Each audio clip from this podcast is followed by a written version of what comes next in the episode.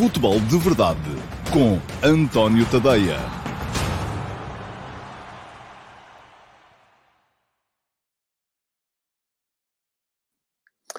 Ora, então, olá a todos, muito uh, bom dia, sejam muito bem-vindos à edição número 563 do Futebol de Verdade, edição para terça-feira, dia 22 de março de 2022.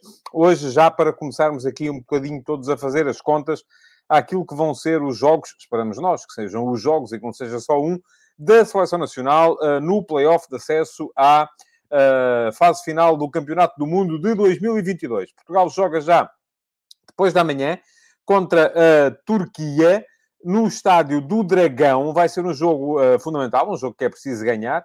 Uh, para depois podermos jogar na próxima terça-feira o segundo jogo deste playoff, a final deste playoff, que será contra o vencedor da partida entre a Itália e a Macedónia do Norte. Portanto, um, são dois jogos, dois jogos que é preciso ganhar para Portugal estar na fase final do Campeonato do Mundo de 2022 fazemos os dois em casa. Isto, obviamente, volto a dizer, se conseguirmos ganhar o primeiro e dessa forma chegar ao segundo. Ora, antes de entrar nos temas que escolhi para o futebol de verdade de hoje, um, e o Vasco está-me aqui a dizer, já vi, está-me a pedir o Vasco Batista uh, novidades acerca do futebol de verdade VIP. Vou dá-las hoje. Hoje também vou já dizer o que é que vai acontecer para já, numa primeira fase, com o futebol de verdade VIP.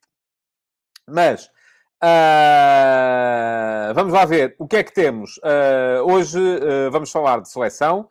vamos falar, ainda não diretamente do jogo contra a Turquia, mas um bocadinho daquilo que acontece sempre em todas as seleções quando se encontram, que é haver sempre quem mete baixa e quem é preciso substituir, a problemática que temos que enfrentar devido à ausência de Pep neste primeiro jogo, ela a somar já a ausência também do Rubem Dias. E para quem quiser deixem-me só uh, informar-vos ou recordar-vos uh, que já escrevi hoje de manhã sobre o tema no meu Substack, tadeia.substack.com e escrevi também ontem o tal prometido estudo quantitativo sobre a renovação da Seleção Nacional e também vou falar aqui um bocadinho do tema mais daqui a, buco, daqui a bocadinho. Uh, portanto, já vamos a essa matéria toda. Quero falar-vos também do último estudo do Observatório do Futebol uh, sobre o tempo de permanência uh, dos treinadores uh, nas equipas em Portugal.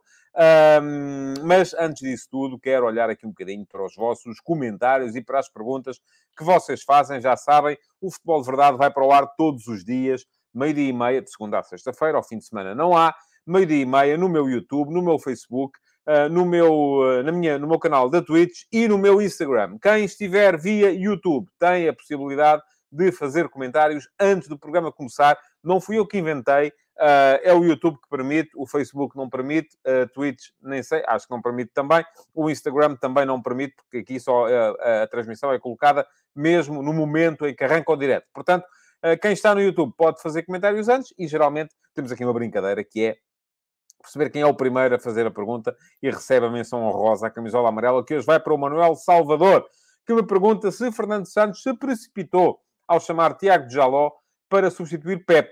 Pep completa sete dias de isolamento no dia 28, por isso, dia 29 já podia jogar caso Portugal chegue à final do play-off. Certo, Manuel, acho que não, que não se precipitou. Podemos concordar ou não com a escolha. Podemos dizer, ok, é este, não preferia aquele. Isso é outra coisa. Agora, a questão é, Portugal partia para esta partida contra a, Turquia com defesas centrais, José Fonte e Gonçalo Inácio. E depois estava o Danilo, que vai fazer, pode fazer o lugar, e eu acho que vai fazer o lugar, e acho que já ia.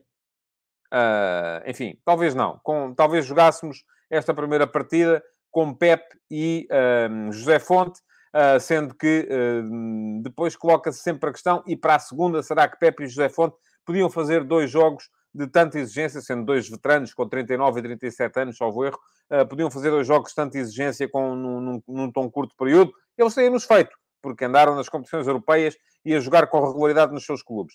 Uh, agora, a questão é que íamos ter aqui apenas uh, íamos ter falta de opções para, para a posição de defesa central, dois centrais, mais um adaptado, e neste caso entra também o Tiago Jaló. Podemos concordar ou não com a escolha, dizer que não, não devia ser o Tiago Jaló, devia ser o Manuel Francisco ou o Joaquim Miguel, pronto, ok. Uh, agora, que era preciso mais um, eu acho que sim, e por isso mesmo acaba por vir o Tiago Jaló para a uh, seleção. O Correio é Fixe pergunta-me se eu acho que se está a fazer justiça divina na convocatória da seleção eu não acredito na justiça divina, portanto, não sou crente, é isto sem querer uh, ofender quem é, uh, uh, mas não creio. E, e, mesmo que houvesse justiça divina, teria com certeza mais com que se preocupar do que com a, a convocatória da Seleção Nacional. Agora, que há, eu percebo a ideia, a ideia do, da sua pergunta é os jogadores que já deviam estar acabam por vir, e aqui, nomeadamente, estará com certeza a pensar no Vitinho e no José Sá. Uh, o Vitinho que apareceu em vez do Rubem Neves, que está lesionado, o José Sá que aparece em vez do António Lopes, que também está lesionado. Um, percebo a ideia. Uh, mas vamos lá ver. A questão Vitinha, já o disse, devia estar desde o início e não era Rubem Neves quem devia estar fora. Para mim seria um lateral. Acho que temos isso sim um atrás a mais. E se há bocadinho o Manuel Salvador achava que o Fernando Santos tinha precipitado ao chamar um terceiro central para esta uh, partida contra a Turquia, então o que é que devemos dizer quando temos cinco, cinco atrás no, no lote de convocados? Uh, quando aí sim já me parecia que poderíamos adaptar algum, se eventualmente o lateral direito, uh, porque Cancelo não pode jogar o primeiro jogo, se magoasse. Quanto à questão José Sá em vez de António Lopes, eu volto a dizer, eu não tenho uh, maneira de chegar de repente e dizer que um dos quatro tem que ficar fora, porque eu acho que são os quatro. Se pudéssemos ter quatro guarda-redes, eram os quatro. Agora, aquilo que eu reparo e, enfim, o António Lopes é um guarda-redes que está num patamar, uh, se calhar, superior ao uh, José Sá e ao Diogo Costa, uh, e que provavelmente não lhe agrada. É guarda-redes titular do Lyon, tem muitos jogos de Champions na, na, na, sua carreira, e provavelmente não lhe agrada vir para a seleção para ser suplente.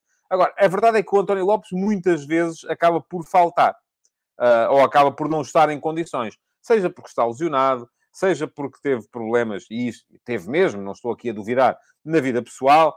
Uh, a verdade é que tem, tem sido mais as vezes quase em que ele uh, e o António Lopes foi o único guarda-redes que jogou em competição pela Seleção Nacional no ano de 2021, além do Rui Patrício.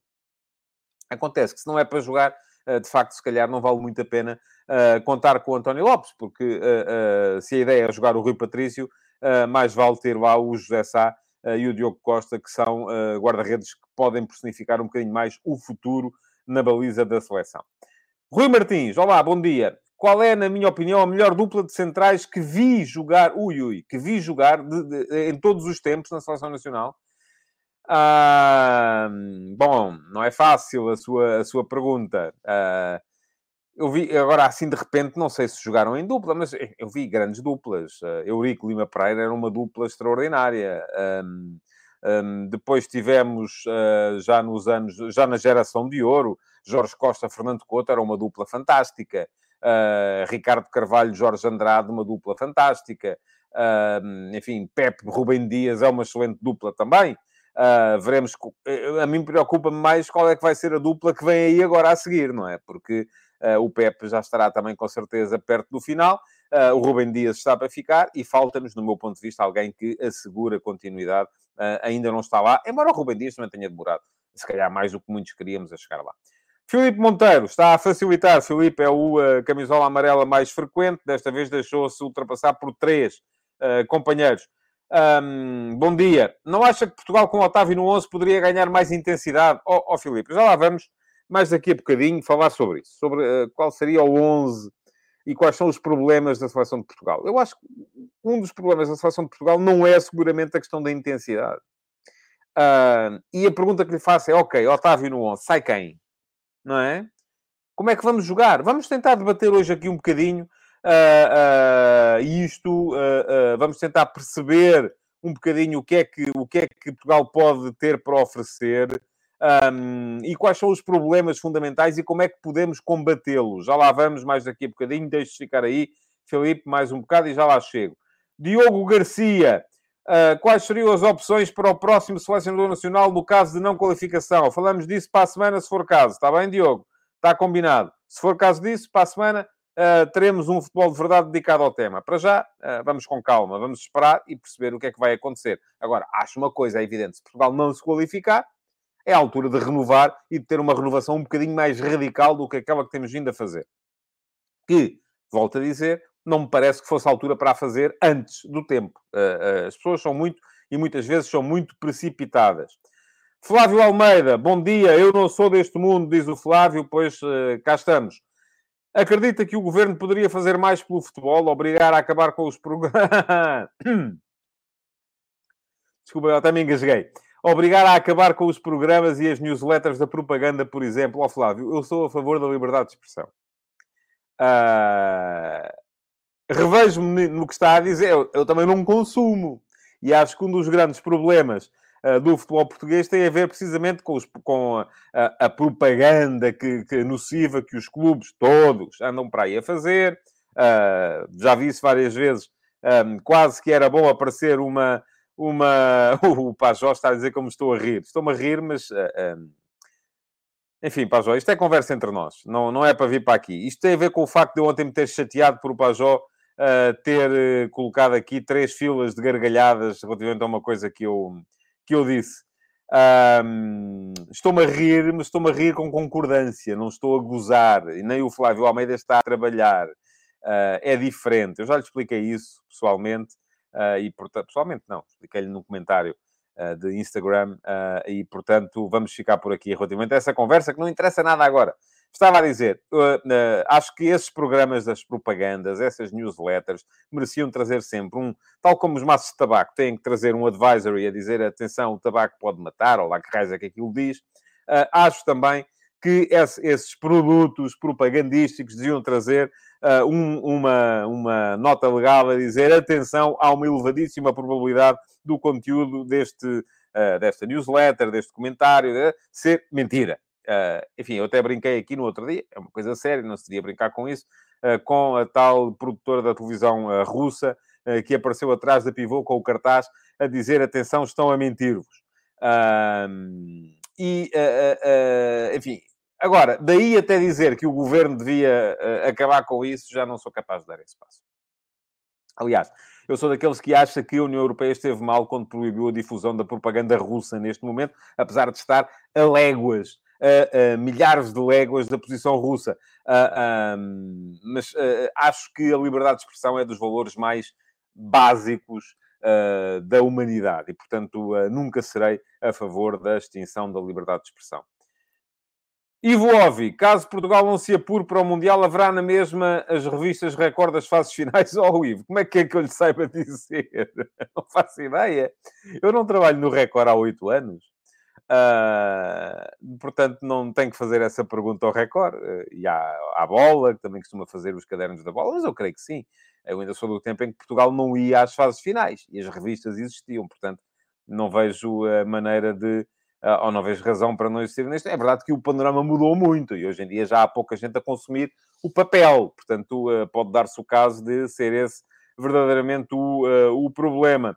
Uh, olá, o Alex Brito Nogueira uh, esteve comigo, ou esteve comigo, não, esteve a comentar aqui há dias numa live que eu fiz de YouTube para um colega brasileiro, o Bernardo Ramos, uh, e diz: continuação de bom trabalho. É bom ver que eu e o Malheiro uh, não somos os únicos comentadores portugueses a ficar conhecidos no Brasil.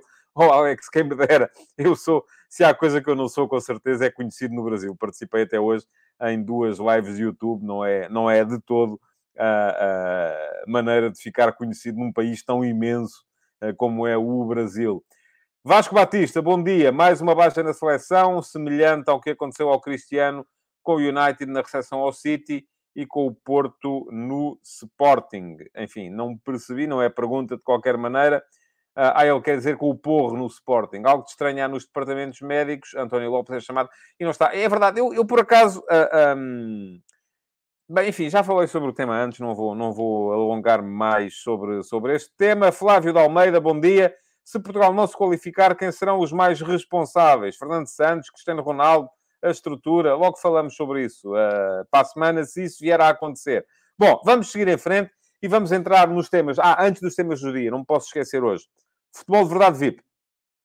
Abri Na, no mês passado, oh, não, este mês já, uh, mas já aqui há umas duas, três semanas, uh, uma thread de, no meu Substack, tadeia.substack.com, para perguntar a todos, não apenas àqueles que são os meus subscritores premium, uh, o que é que acham que devia fazer com o Futebol de Verdade VIP.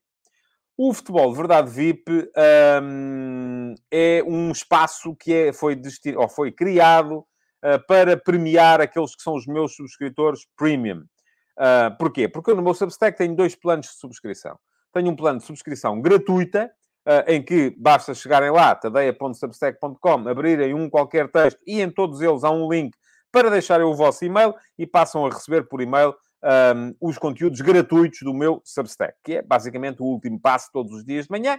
Uh, portanto, uh, cinco conteúdos por semana, mais a versão podcast do Futebol de Verdade também lá está, embora isso não siga, porque eu parto do princípio que as pessoas não querem receber dois mails meus por dia, começa a ser spam e aí começa a ser uma chatice e ninguém está para maturar. Portanto, o Futebol de Verdade em versão podcast não segue por e-mail, mas também lá está acessível a todos uh, os uh, subscritores do meu Substack. E depois há o plano Premium. E o plano Premium um, custa-vos 5 dólares por mês, são cerca de, neste momento, ao câmbio. O dólar subiu um bocadinho nos últimos, nos últimos, uh, nas últimas semanas. Ao câmbio atual são 4 euros e uh, 50 e picos. Uh, portanto, é pouco mais de 1 euro por semana. Uh, e com o plano Premium, vocês não só têm acesso a mais 10 conteúdos semanais, da série F80, da série Donos da Bola, estudos quantitativos como aquele que apresentei hoje, ontem, perdão, sobre a renovação da seleção, as histórias dos campeonatos de Portugal, mais estudos de data journalism, mais reportagens, enfim, uma série de, de, de, de, de outros conteúdos. Uh, e, além disso, para premiar aqueles que apoiam o meu uh, jornalismo independente, criei também este programa que é o Futebol de Verdade VIP, que é um programa só para subscritores premium, em que toda a gente pode ver, todos os subscritores podem ver, e neste momento somos quase 2.500 a subscrever o meu Substack, mas só são convidados a participar de viva voz, vêm cá, com imagem, com som, falam comigo, discutem, discutimos temas à vossa escolha, aqueles que são subscritores premium. E neste momento, dos tais 2.500, à volta disso, de subscritores que tenho no meu Substack, há 102, salvo erro, subscritores Premium. Portanto, estamos com uma taxa de adesão à volta dos 4%. Nada mal. Uh, bom, agora o que é que acontece? Eu reparei no, no, nos últimos meses que dos uh, à volta de 100 subscritores premium do meu Substack, um, poucos são aqueles que uh, querem participar. Seja porque não têm tempo, porque àquela hora, e geralmente o futebol de verdade VIP era ao sábado, à hora do almoço, não lhes dá jeito, vão sair com a família, por aí fora, seja porque são tímidos e não querem aparecer. Uh, e, portanto, lancei uh, um debate à vossa, a todos vocês sobre o que é que podíamos fazer com aquilo. Para já, este mês vamos fazer uma pequena experiência a ver se melhora. e o que é que vamos fazer? Em vez de ser no fim de semana, o Futebol de Verdade VIP vai ser na próxima segunda-feira, às 19 horas. Portanto, próxima, não há futebol, próxima segunda-feira, às 19 horas, Uh, vamos ter então o Futebol de Verdade VIP. A thread vai ser lançada para inscrição dos subscritores premium ainda hoje e uh, vamos ter então, depois vamos ver se há mais inscrições, se há inscrições diferentes. O Vasco Batista diz que tem que ser mais tempo. O Vasco, já é uma hora e meia, já, enfim, uma hora e meia já me parece. Uh, já me parece ser um espaço interessante, não é? Não, não, mas uh, ninguém quer ver coisas com mais de uma hora e meia. Tenha paciência, sou o Vasco, com certeza, porque adora este, estes conteúdos e eu agradeço-lhe. o Ivo Óbvio diz que para mais tímidos a melhor opção era a chamada telefónica, é, mas aí tinham que estar a olhar para a minha cara um, a, toda, a toda a hora. Não, não me parece também que seja a melhor opção. Bom, vamos lá ver. Este mês vai ser assim, para o mês que vem vamos ver como é que vai ser. Uma coisa eu acho que é Uh, ao Vasco esclarece, era mais tempo uh, para as pessoas poderem inscrever-se. Enfim, já, já, já temos praticamente uma semana. Vai ser lançada a thread numa terça-feira, dá até segunda-feira da semana que vem para se inscreverem. Eu, na segunda, uh, na, na, na segunda-feira da semana que vem, no Futebol de Verdade, vou dizer quem são os vencedores. O Duarte Melo diz que eu gosto de marcar o Futebol de Verdade VIP para as horas de comer. Ouça, é as horas a que também eu posso, não é? E é que vocês também, presumo eu, que vocês trabalham e, portanto, é as horas a que podem também. não, uh, não. O, Pedro Carvalho diz que devia ser a hora de almoço ao Pedro, mas segunda-feira, a hora de almoço, eu presumo que as pessoas estão no trabalho, não conseguem. Por isso é que marquei para segunda-feira, estava a ser marcado para sábado, à hora de almoço. Não podem, porque vão almoçar com. Vocês também são todos muito ocupados, pá. É, o problema é esse. O Paulo Neves diz que como vou deitar tarde nesse dia, não, não vou, porque o programa tem uma hora e meia de duração, ponto final. Não tem mais. Não tem mais. É isso mesmo. Não dá para mais. Não pode ser mais do que isso. Bom, vamos então avançar com a, a atualidade do dia de hoje. Eu quero, antes de falar da seleção, quero falar-vos aqui num bocadinho do tal estudo. Uh, do tal estudo, o, o, o, Pedro Carvalho ainda me esclarece que é esta hora a hora do futebol de verdade. Sim, mas, oh, Pedro, é diferente. O uh, futebol de verdade avança a esta hora, quer você, você possa, quer não possa. Eu posso, portanto, sou só eu que falo. Uh, e, portanto, temos aqui uh, mais gente vocês podem estar a ver, espero que estejam, mas basta estar cá eu e são 45 minutos. O Futebol de Verdade VIP precisa da vossa perdão, participação e é uma hora e meia. Portanto, eu presumo que as pessoas até podem ter 45 minutos para ver o Futebol de Verdade durante a semana, mas se calhar não têm uma hora e meia para, para estar a participar. Porque à hora do almoço, durante a semana, uh, têm, mais, têm mais que fazer, calculo eu, não é? Nomeadamente têm que ir trabalhar a seguir. É uma chatice, mas é assim que as coisas funcionam. Uh, bom, vamos seguir em frente e terei todo o gosto em discutir todas as opiniões que vocês estão agora aqui a deixar.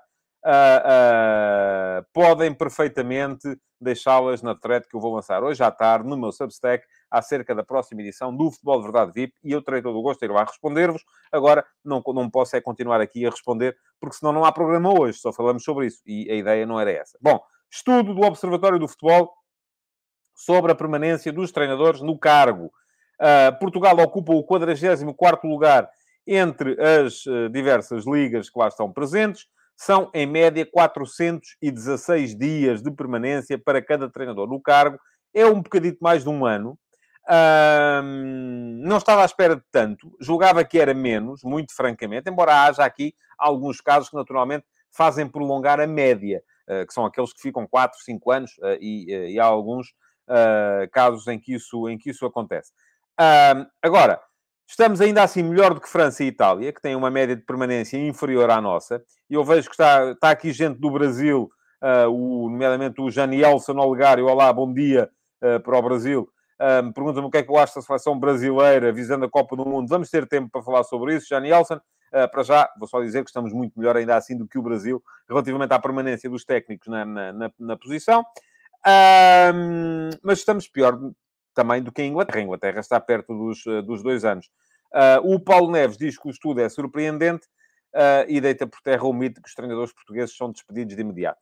Uh, enfim, já expliquei essa questão. Tem a ver com a tal, os tais casos que mudam, a, a, a, que mudam tudo, não é? E nós temos neste momento o Sérgio Conceição está a completar o quinto ano à frente do Futebol Clube do Porto. O Paulo Sérgio, embora esteja neste momento um bocadinho tremido no Portimonense, já está uh, na terceira temporada. Ou, enfim, está com dois anos e meio. O Ruben Amorim, idem aspas. E, portanto, isto uh, faz com que depois a média acabe por ser uh, prolongada. Agora, aquilo para que vos queria chamar a atenção é que esta pausa para jogos de seleções, e geralmente já se sabe que as pausas para jogos de seleções são uh, uh, muito complicadas para os treinadores de clubes. O Rafael Mota chama-me a atenção para o Carvalhal, dois anos sim, Carvalhal vai completar dois anos no final da época. Uh, mas o, tanto o Paulo Sérgio como o Ruben Amorim já estavam na época anterior. Uh, portanto, já têm mais, do, ou se acabarem a época, como aparentemente uh, acabarão, tal como o Sérgio Conceição, farão mais de dois anos. e, portanto, estão, estão à frente. Um, o Luís Mendes diz que o Jorge Jesus teve seis anos do Benfica, mas isso já foi no tempo da outra senhora. Portanto, não é disso que estamos a falar. Estamos a falar de hoje. e hoje, aquilo que acontece é que um, esta pausa de seleções, geralmente, eu se fosse treinador de futebol e trabalhasse num clube e não, não tivesse ganho os últimos jogos, sempre que vem aí uma pausa para jogos de seleções, eu ficava assim. Uh, Mia ufa no máximo. Uh, porquê? Porque uh, é a altura em que os clubes mais escolhem mudar de treinador. Porque têm tempo para o novo treinador entrar. Uh, e, portanto, aqueles que... Eu, quando começo a ver, interrompo o campeonato, entram as seleções e aparecem as notícias o clube tal uh, tem confiança no treinador uh, tal. Eu começo a pensar, bom, está para acontecer. E hoje uh, vi nos jornais manifestações de confiança ou declarações de confiança do Moreirense no Sapinto e do Portimonense no Paulo Sérgio, que é a primeira razão para o Sapinto e o Paulo Sérgio começarem a fazer contas à vida. Porque quando os clubes vêm dizer que têm confiança no treinador, é sinal que, ou têm a necessidade de vir dizer, é sinal de que alguém desconfia. E daí comigo a ver que, uh, neste momento, o Paulo Sérgio é um dos seis treinadores que estão na posição, ou estão, uh, ocupam a mesma posição desde o início deste campeonato. Em 18 equipas, há seis treinadores que se mantêm desde o início da época. São eles Bruno Pinheiro no Estoril, Pepa no Vitória Sport Clube, Ricardo Soares no Gil Vicente, Carvalhal no Sporting Clube Braga, uh, Ruben Amorim no Sporting, Sérgio Conceição no Benfica, eu queria dizer que eram nove, não eram seis. Sérgio Conceição no, no Flóculo do Porto, enfim, estou, uh, baralhei-me, percebi que não eram seis, eram nove, e vejam lá, disse que o Sérgio Conceição estava no Benfica. Vamos voltar ao início. Nove treinadores na posição desde o início da época. Bruno Pinheiro no Estoril, Pepa no Vitória Sport Clube, Ricardo Soares no Gil Vicente, Carvalhal no Sporting Clube Braga, Ruben Amorim no Sporting, uh, 1, 2, 3, 4, 5, Sérgio Conceição no Futebol Clube do Porto, 6, o Armando Evangelista no Aroca, 7, uh, o Álvaro Pacheco no Vizela, 8 e o Paulo Sérgio no Portimonense, 9. Ora bem, se não mudar mais nenhum treinador daqui até ao final da época, e é difícil que... Uh, consigamos isso. Eu gostava, mas acho difícil. Vamos igualar aquilo que aconteceu na época passada, em que houve nove treinadores que fizeram o campeonato inteiro uh, no mesmo clube. E diz-me aqui o Pedro Pires que isso do Sérgio Conceição no Benfica é uma heresia. Não é nada, Pedro. Foi um engano. Uh, foi é só isso. Não há cá heresias, são profissionais. Eu estou convencido que o Sérgio Conceição, se um dia tiver que trabalhar no Benfica, se um dia tiver que trabalhar no Sporting, trabalhará e fará com certeza bom trabalho porque é bom treinador. Uh, eu sei que está a brincar, uh, obviamente, nisso que está a dizer, mas pronto, quis só deixar aqui este statement porque acho que é, que é importante. Uh, o Paulo Jorge diz que o Pepa também teve um voto de confiança. Pronto, mais um. agora, na época passada, tivemos nove treinadores que aguentaram o campeonato inteiro. E, curiosamente, seis desses nove treinadores foram os seis primeiros classificados. Este ano já não vai acontecer, porque nas equipas que estão na frente, o Benfica já mudou de treinador. Embora os outros sejam os que estão lá, uh, sejam também Porto, Sporting, uh, Sporting Clube Braga, Gil Vicente, Vitória e Estoril, estão também lá em cima. Uh, mas, na época passada, mantiveram-se durante todo o campeonato os treinadores do Sporting, Ruben Amorim, primeiro classificado, do Futebol do Porto, Sérgio Conceição, segundo classificado, do Benfica, Jorge Jesus, terceiro classificado, do Sporting Clube Braga, Carlos Carvalhal, quarto classificado, do Passos de Ferreira, Pepa, quinto classificado, do Santa Clara, Daniel Ramos, uh, sexto classificado. E depois mantiveram-se também o Petina Bessado, o Paco Ayassarã no Tondela uh, e o Paulo Sérgio no Portimonense. Portanto, destes todos, alguns mudaram de clube no início da época, outros também já foram demitidos e são poucos aqueles que vão começar para a próxima época. Diz aqui o Marco Cardoso que o César Peixoto teve voto de confiança. ao Marco, também era melhor que não tivesse. Sérgio, o, o, César Peixoto não teve um voto de confiança. O César Peixoto renovou o contrato, que é diferente. Porquê? Ah, porque lhe correu bem uh, uh, o trabalho, está, o, o Passo Ferreira está forte, está aparentemente já livre da descida de divisão e então uh, vai continuar para a próxima época. O João Lopes diz que o Sérgio Conceição nunca treinará no Benfica, tal como o André Vilas Boas nunca o fará. Pronto, João, está bem? Você gosta de acreditar no Pai Natal, nomeadamente quando se trata de gente do seu clube. agora, eu não vou por aí. Volto só a dizer, olha, o Josualdo Ferreira é benfiquista, foi campeão no Porto. O Paulo Bento é benfiquista, trabalhou no, no, no, no Sporting e esteve perto de ser campeão no Sporting. Uh, o Jorge Jesus é sportinguista, foi campeão no Benfica. Uh, e você diz, ah, mas os esportistas não, porque os esportistas são uh, muito diferentes de todos os outros. Eu só lhe peço, olha, ó João, faça assim, dê um saltinho ao, ao, ao Google e pesquise Sérgio Conceição, Sportingista. E o Sérgio Conceição, antes de, de, de, de, jogar no Porto, era Sportingista, veja lá. Foi ele próprio que o disse na, na, na, na numa entrevista de televisão. Um, e, portanto, não vamos levar essa coisa da paixão clubística tão a sério. A sério, não, não, vamos, não vamos por aí. Diz aqui o Caio Martins que isso nunca irá ocorrer, assim como o Jorge Jesus nunca treinará o Porto. Ó, oh, Caio, só há uma coisa que impede o Jorge Jesus de treinar o Porto é que o Porto não o convide. Porque se o Porto o convidasse, ouça, estava lá no minuto seguinte, se chegasse a acordo, naturalmente. O João Pinheiro diz que Jorge Jesus é tudo menos sportinguista, está enganado. Uh... Ivo Óbvio, o Mourinho é benfiquista e ganhou tudo com o Porto. O Mourinho, ouça, é daqueles que eu nunca tive a certeza de qual era o clube dele, mas creio que sim. Creio que é do Benfica. Uh, e, portanto, uh, ouça, isto... Uh, não vamos levar isso tão a sério. Palavra de honra. Não, não, não sejam assim, porque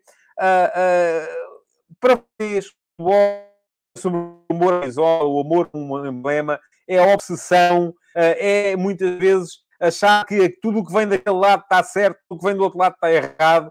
Uh, e, uh, ouçam, o futebol não é assim. O futebol é profissionais. Eu sou profissional, o meu clube não é para aqui chamado, tal como não é para aqui chamado uh, os, uh, os clubes dos diversos treinadores. O João persiste, isto não tem a ver com a cor. O André Vilas Boas já o assumiu publicamente, nunca treinará o Benfica, cada um tem as suas convicções, mas, ó João, como é que isso pode ser uma convicção? Desculpe lá.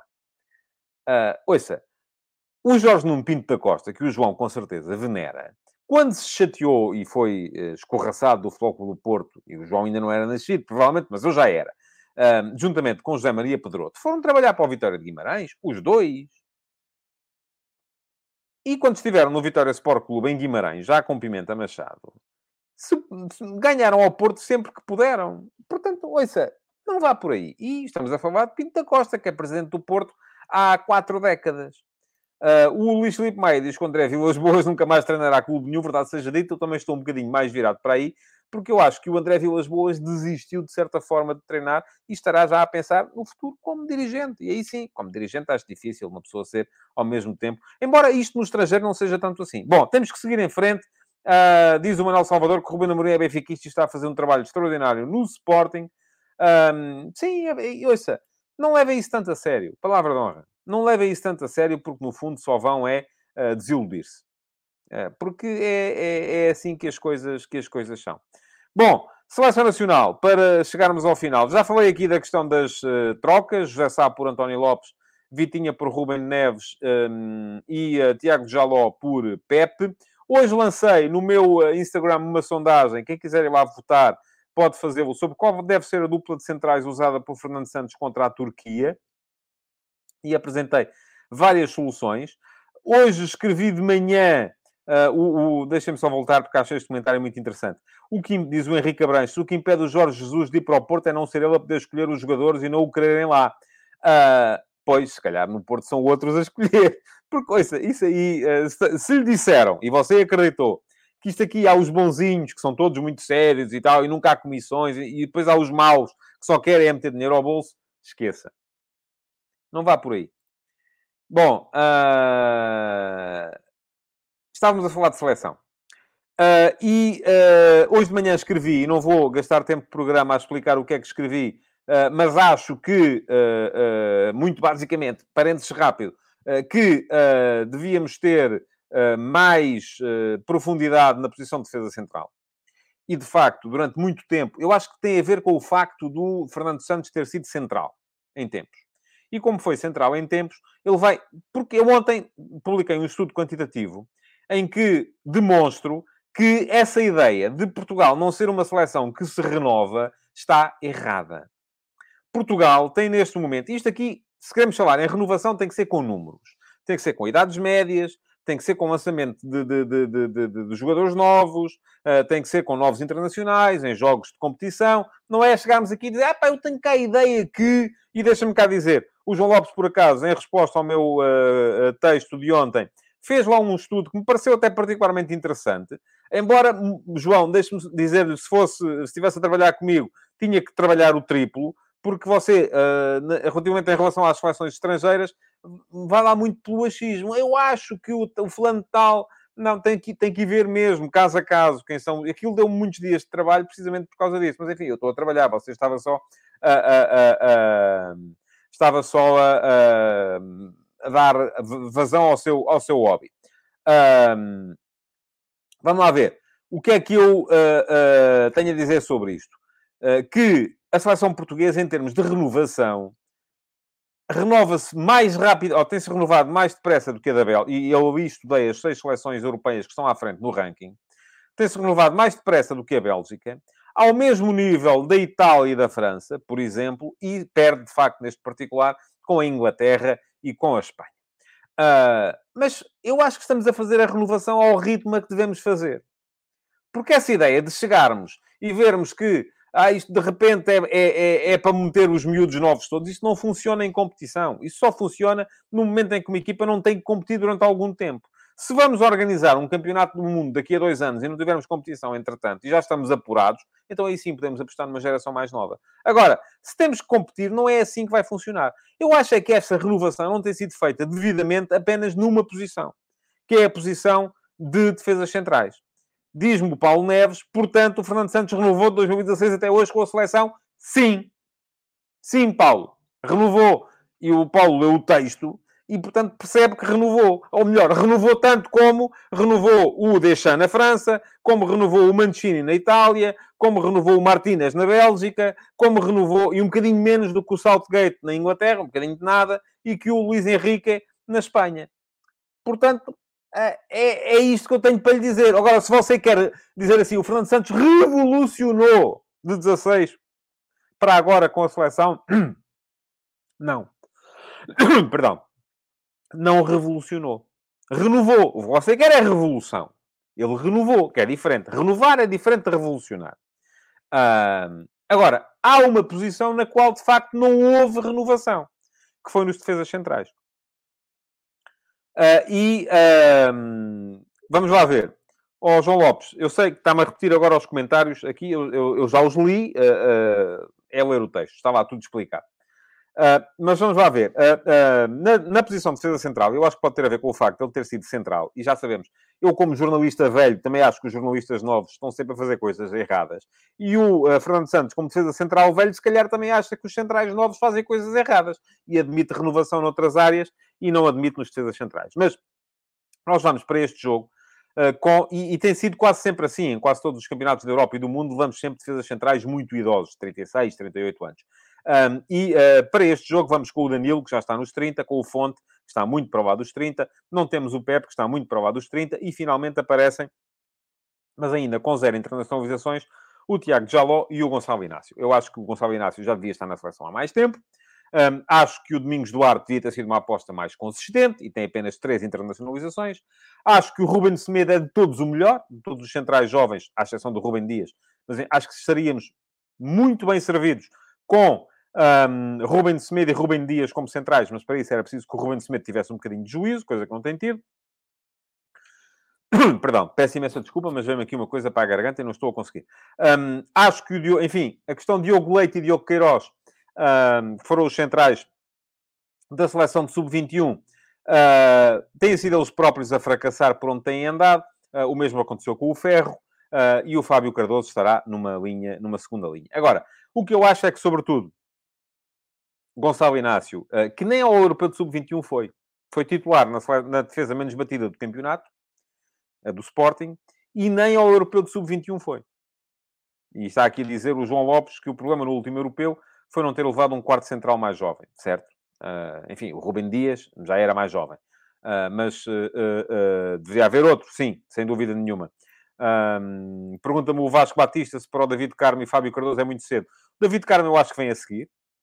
E é um jogador que, se confirmar, estará a seguir, tal como está o Gonçalo Inácio. Tenho mais dúvidas relativamente ao Tiago Jaló, porque ele no Lille joga como lateral, não joga como central. Diogo Leite e Diogo Queiroz estão a perder o comboio. Uh, Fábio Cardoso, eu acho que está, está, está, está a seguir. O uh, Luís Mendes diz-me, David Carmo, será que eu não disse David? Pronto, se não disse, é David, como é evidente. Isto, vocês, quando chegarem à minha idade, também vão perceber que isto vos acontece. Bom, estamos a chegar ao final. Uh, não vou ter tempo hoje para falar sobre o jogo da seleção, mas falaremos amanhã. porque vem aqui o Tiago Miguel dizer que o Carmo é um craque. O David Carmo teve uma lesão gravíssima mas tem uma vantagem, tal como tem o Gonçalo Inácio, é esquerdino. Uh, e eu acho que nos faltam centrais esquerdinos. Uh, para este jogo, eu estou convencido que vamos jogar com Danilo e José Fonte. Porquê? Porque o Gonçalo Inácio e Tiago Jaló não têm internacionalizações ainda. E é um bocado arriscado, de facto, lançá-los neste, neste momento. Pergunta-me o Josias Martins Cardoso se o facto de Gonçalo Inácio jogar numa defesa a 3 tem influência. O que é que eu olhei de dizer, Josias? Eu acho que na, na, cabeça do selecionador tem, na minha não teria assim tanta, uh, mas uh, enfim, uh, porque se formos a ver assim, também temos que não podemos jogar com com avançados que jogam em 4-4-2, só podemos, enfim, não acho que isso seja uma razão para, para tal. O Rui Cavaco pergunta-me se é aos 50 anos que isto acontece. Eu acho que sim. A seguir aos 50 a gente começa a esquecer-se de vez em quando de alguns nomes e, é, e é de facto um, um, um problema. Uh, bom, o Paulo Jorge já quer o Totti Gomes, que é uma máquina. Está bem, ouça, mas eles têm que jogar nos clubes primeiro, ouça. Não, não é, não é por aí. Não é por aí que vamos... Eh, que vamos uh, uh, agora, de repente, queremos o Totti e queremos os jogadores que nem nos clubes jogam. Bom, enfim, não dá. Vamos lá, estamos a chegar ao final, já estamos no, no minuto 40. Uh, Resta-me lembrar-vos que podem deixar o vosso like, partilhar o futebol de verdade continuar a comentar, porque os comentários ficam aí para a memória futura.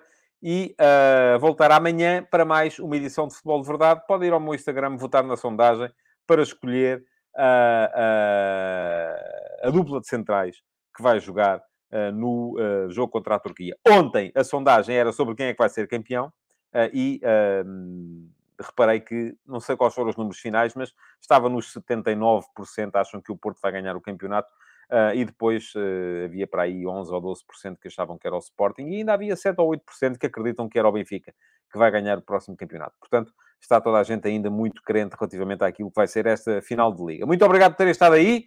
Uh, Peço-vos então que voltem amanhã para mais um Futebol de Verdade, onde fica já prometido. Vamos falar sobre o futebol da seleção. Até amanhã. Futebol de Verdade, em direto de segunda a sexta-feira, às 12h30